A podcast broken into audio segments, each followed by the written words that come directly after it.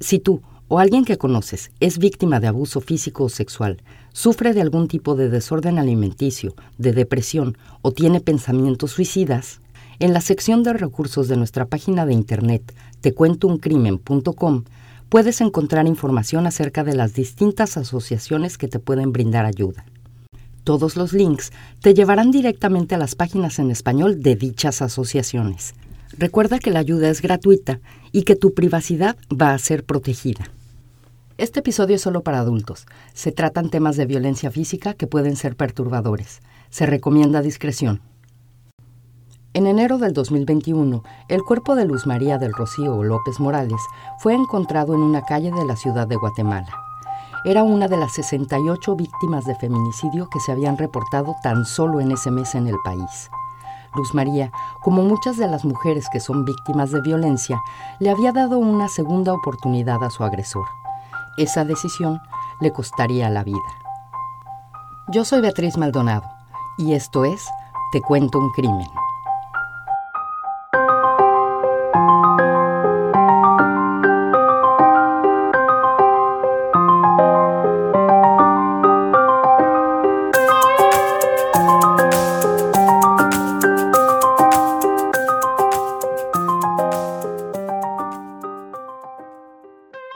La pesadilla de Ada Morales comenzó la tarde del 20 de enero del 2021, cuando recibió la llamada de Jorge Sea, que era el esposo de su hija Luz María López Morales de 25 años.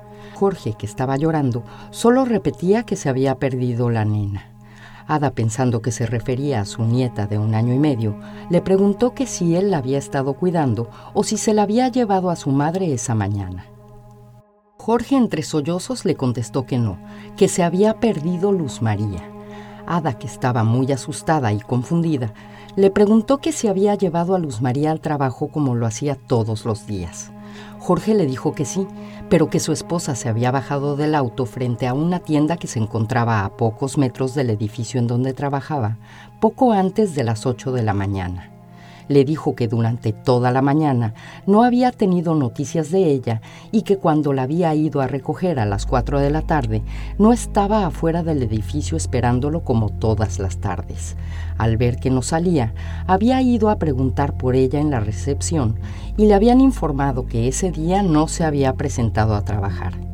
Jorge, que seguía llorando, le dijo a Ada que seguramente la desaparición de su esposa tenía que ver con un caso que estaba llevando y que estaba relacionado con los mareros, refiriéndose a los miembros de Mara Salvatrucha, una pandilla salvadoreña que se había extendido a varios países en América y que tenían fama de ser extremadamente violentos al vengarse de la gente que consideraban sus enemigos y es que Luz María López era técnica en investigaciones criminales de la Fiscalía de la Niñez y la Adolescencia del Ministerio Público.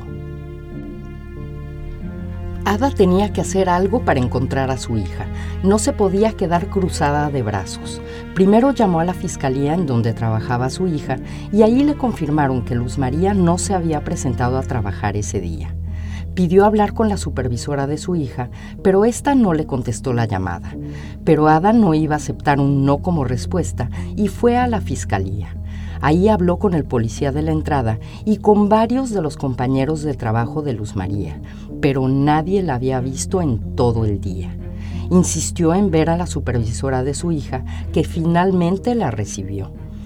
Ada le preguntó que si su hija estaba llevando algún caso que tuviera que ver con pandillas o que pusiera en peligro la vida de su hija, pero la mujer le respondió que no.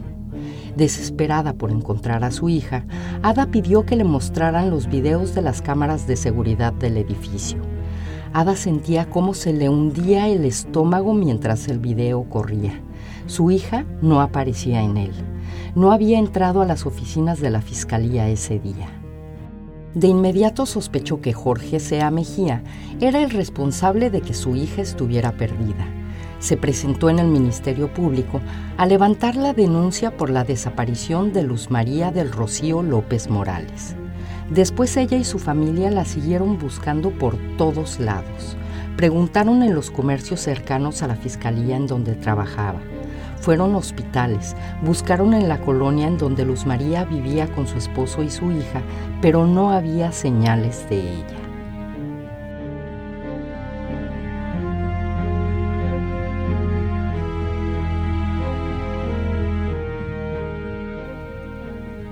Luz María había conocido a Jorge en agosto del 2017 cuando una tarde después de que su madre la recogiera de su clase de ballet, habían ido a comprar una motocicleta para su hermano Omar.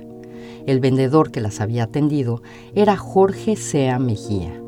Luz María, que en ese momento tenía 21 años, llevaba el pelo recogido, vestía un leotardo, pants y zapatillas de ballet, y de inmediato llamó la atención de Jorge. Al cerrar la venta, era necesario que Ada dejara su número de celular para coordinar la entrega de la motocicleta, pero en ese momento no funcionaba bien, por lo que dejó el número del celular de su hija. No pasó mucho tiempo para que Jorge se comunicara con Luz María, pero no para coordinar la entrega de la motocicleta, sino para invitarla a salir con él. En un par de semanas ya eran novios y la relación avanzó rápidamente. La pareja anunció que se casaría en diciembre de ese mismo año, tan solo cuatro meses después de haberse conocido. Ada y Daniel López pensaron que su hija se estaba apresurando demasiado le pidieron a Luz María que esperara un poco para casarse, pero no pudieron hacerla cambiar de opinión. Un año después de la boda nació Alice. Jorge y Luz María no tenían trabajo en ese entonces y tuvieron que irse a vivir a casa de los papás de Jorge. Ahí Luz María recibía comida solo una vez al día, a pesar de estar amamantando a su hija. De acuerdo con las declaraciones de Ada, su hija le había comentado que el hermano de Jorge le había aventado una bañera de plástico mientras tenía a su hija en los brazos porque no la había recogido inmediatamente después de usarla. Luz María se había quejado con su esposo, que le había dicho que no podía hacer nada al respecto. Después del incidente, Ada le propuso a su hija que ella y su esposo se fueran a vivir a su casa mientras encontraban trabajo. Mientras vivieron en su casa, Ada y su esposo Daniel notaron que Jorge era controlador. No permitía que Luz María hablara con sus amigas y criticaba la forma de vestirse de su esposa. Luz María comenzó a vestirse con ropa holgada y casi no se maquillaba. Pero Ada y Daniel no quisieron comentarle nada a su hija para no causarle problemas. Unas semanas después, parecía que la vida de Luz María comenzaba a mejorar. Había recibido una llamada de la Fiscalía de la Niñez y Adolescencia. Por fin había una plaza disponible para ella como técnico en criminalística. Había aplicado para un puesto en la Fiscalía hacía ya más de un año atrás, pero hasta ese momento no había habido plazas disponibles. Jorge también consiguió un trabajo y se mudaron con su hija a una casa al final de la colonia Ojarascas en Misco. Estaba alejada de sus padres y ya no los podía ver tan seguido como antes, pero no le importó a Luz María, porque por fin podría comenzar su vida de casada como lo había soñado, en su propia casa. La distancia no sería un impedimento para ver a su familia, porque con su nuevo trabajo podría pagar un anticipo para comprar un automóvil, que fue lo primero que hizo al recibir su primer sueldo. Compró un Chevrolet azul. A pesar de que Jorge siempre ponía alguna excusa para que Luz María no viera a sus amigas y que no podía visitar frecuentemente a su familia, la vida de Luz María parecía estar mejorando pero eso solo duraría algunos meses, porque de acuerdo con un artículo de Joel Maldonado para News, Jorge estaría desempleado de nuevo cuando la empresa en la que trabajaba había descubierto un faltante del equivalente a 10 mil dólares que Luz María había tenido que cubrir. Desde ese momento las señales de abuso comenzaron a ser cada vez más evidentes. Cada vez que Ada hablaba con su hija, notaba que la ponía en altavoz. Jorge escuchaba todas las pláticas que tenían. Con el pretexto de que comenzaría a trabajar como chofer, Jorge se quedó con el auto de Luz María. La dejaba y la recogía en el trabajo y a la hora de la comida la esperaba fuera de la fiscalía para que comiera con él y así evitar que viera a sus compañeros de trabajo. Jorge aislaba a Luz María cada vez más y más. En octubre del 2020, Luz María llegó a visitar a su familia con la mano rota. Les dijo a sus padres que se había caído en el trabajo. Había perdido el balance con unas piedras que había en la banqueta. Para Ada fue sospechoso. Su hija bailaba ballet desde los nueve años y si algo tenía era balance. pero al cuestionarla, Luz María le dijo que era porque había subido de peso y que por eso no se había podido mover rápido para evitar la caída. Una noche de diciembre, un mes antes de su desaparición, Luz María llegó a casa de sus padres con su hija. Estaba muy alterada, tanto que su hermano Omar había tenido que ayudarle a estacionar su automóvil. Estaba despeinada como si hubiera tenido algún altercado físico con alguien. Luz María le confesó a su madre que la caída que había tenido en octubre realmente no había pasado. Había sido Jorge el que le había roto la mano en un ataque de furia cuando Luz María se había tardado demasiado en salir de su trabajo. Ada le pidió a su hija que se quedara con ella y dejara a Jorge. Le dijo que ella y Daniel la apoyarían en lo que fuera necesario. Luz María trató de denunciar a Jorge, pero en el Ministerio Público al que había ido le dijeron que tenía que levantar la denuncia en Misco, que era donde ella vivía con su esposo, pero por alguna razón no lo hizo. Una semana después, Jorge se presentaba en la casa de sus suegros pidiendo hablar con Luz María. Ada le reclamó por el maltrato hacia su hija. Le dijo que podía ver a Alice cuando él quisiera, pero que Luz María no iba a regresar con él. Jorge la convenció para que lo dejara hablar con su esposa. Le pidió perdón en frente de ella y le dijo que nunca iba a volver a ponerle una mano encima. Y como miles de mujeres, Luz María, por el bien de Alice, su hija, y tratando de salvar su matrimonio, le dio otra oportunidad y regresó con él a Misco. Un mes más tarde, Ada y su familia la buscaban desesperadamente.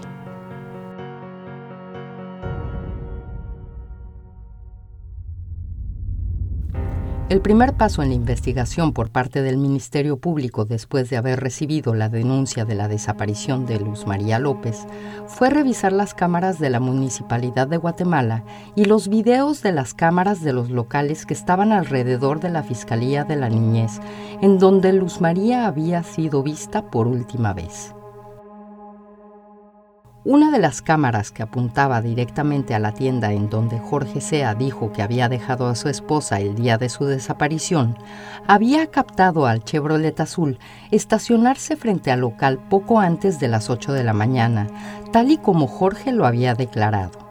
Pero nadie se había bajado del vehículo. Solo se había estacionado allí por unos minutos y después había avanzado hasta salir del cuadro del video. Jorge Sea Mejía no estaba diciendo la verdad.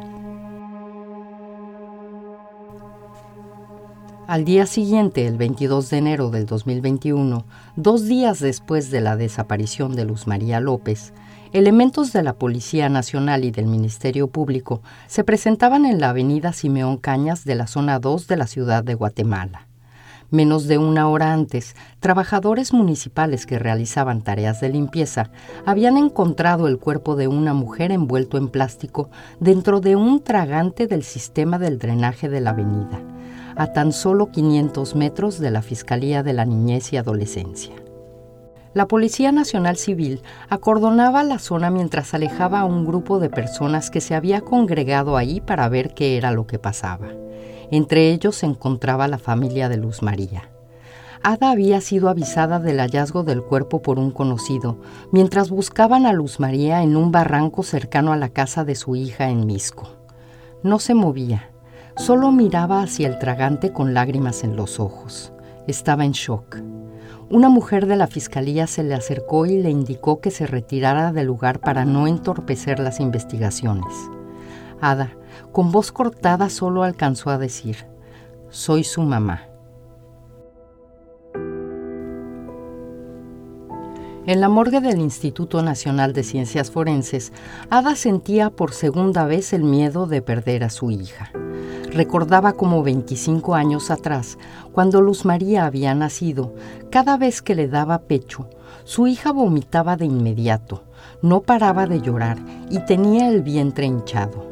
A tan solo 42 días de haber nacido, Luz María había tenido que ser operada para dilatar su píloro para que pudiera pasar alimentos. Aunque la operación no era considerada de alto riesgo, Ada había sentido terror con el solo hecho de pensar en la posibilidad de que algo pudiera salir mal durante la operación y no volviera a ver a su hija. Pero Lucita, como le llamaba de cariño, se recuperó del todo, creció fuerte y feliz.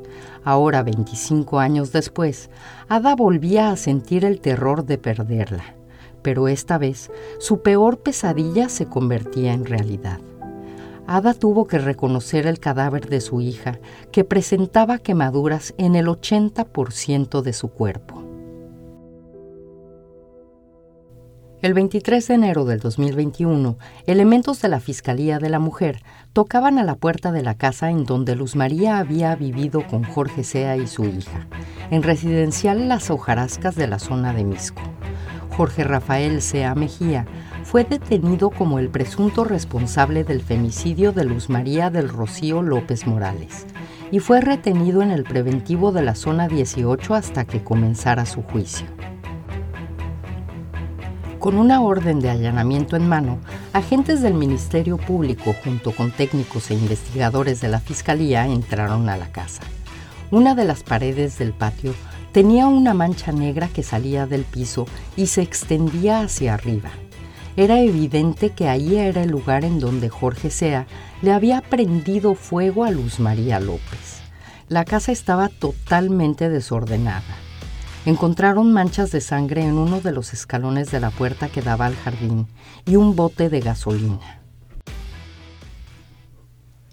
De acuerdo con la reconstrucción de los hechos, el 19 de enero del 2019 a las 5 de la tarde, Jorge Sea, acompañado de Ale, su hija de un año y medio, recogieron a Luz María López frente al edificio de la Fiscalía de la Niñez y Adolescencia del Ministerio Público y se dirigieron a su casa en Misco.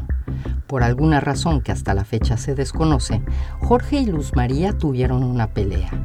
Jorge comenzó a golpear a Luz María y la ahorcó. Ella trató de defenderse. Así lo indicaban los rasguños y moretones que Jorge tenía en el cuello, torso y brazos al momento de ser detenido. Después la llevó hasta el patio de la casa en donde la colocó junto a una pared. Tomó un recipiente con gasolina, la roció y le prendió fuego. Todo frente a su hija Alice. De acuerdo con la autopsia que se realizó en el Instituto Nacional de Ciencias Forenses, el cuerpo de Luz María presentaba un golpe en la cabeza. Le faltaban dos molares que había perdido a causa de los golpes que había recibido. Tenía hematomas en el cuello que habían sido provocados por la presión de las manos de Jorge al ahorcarla. Y sus pulmones tenían signos de humo. Sí, Jorge Sea Mejía le había prendido fuego a Luz María cuando aún estaba viva. Luz María tenía quemaduras de tercer grado en el 80% de su cuerpo. Después de haber cometido el crimen, Jorge tomó el plástico que cubría un colchón que Luz María había comprado días antes de ser asesinada. Envolvió su cuerpo en él y lo ató con un cordón puso el cuerpo de su esposa en la cajuela del auto y esperó hasta la mañana siguiente para tomar a su hija, subirla con él al auto y manejar hasta la calle en donde se encuentra la Fiscalía de la Niñez y Adolescencia.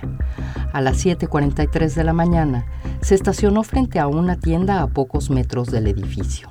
Esperó unos segundos y se fue del lugar con el cadáver de Luz María todavía en la cajuela, llevó a su hija a casa de sus padres.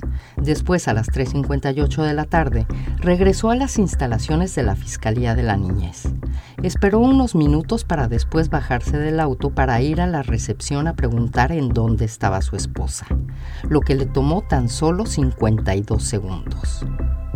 Después esperó hasta las 10.52 de la noche para regresar a la calle de la Fiscalía y deshacerse del cuerpo de Luz María, tirándolo al tragante del drenaje, en donde sería encontrado dos días más tarde.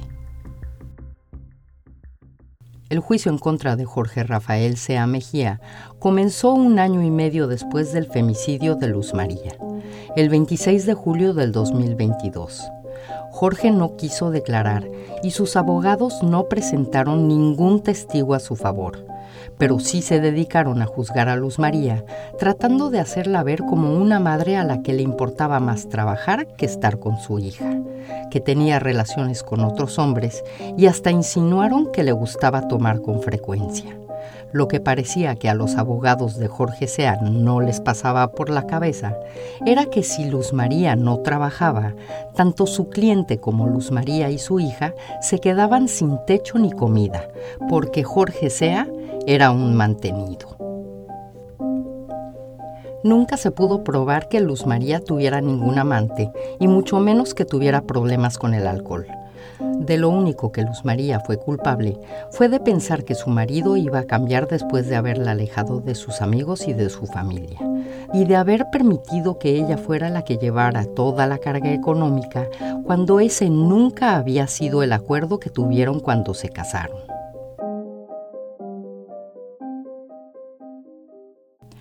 El 11 de octubre del 2022, el Tribunal Segundo de Sentencia Penal para Delitos de Femicidio condenó a Jorge Rafael Sea Mejía a 50 años de prisión inconmutables por el femicidio agravado de Luz María del Rocío López Morales.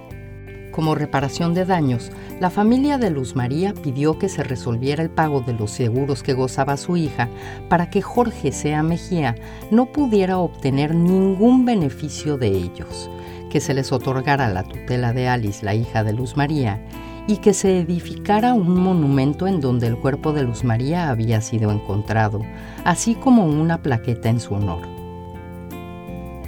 De acuerdo con las declaraciones que Ada Morales dio durante una entrevista para Radio Ocote el 24 de enero del 2021, mientras buscaba a Luz María por uno de los barrancos que estaba cerca de la casa en donde vivía su hija con Jorge Sea, un vecino se había acercado a ella y le había mostrado una grabación que otra persona le había enviado y que había sido hecha la noche del 19 de enero del 2019.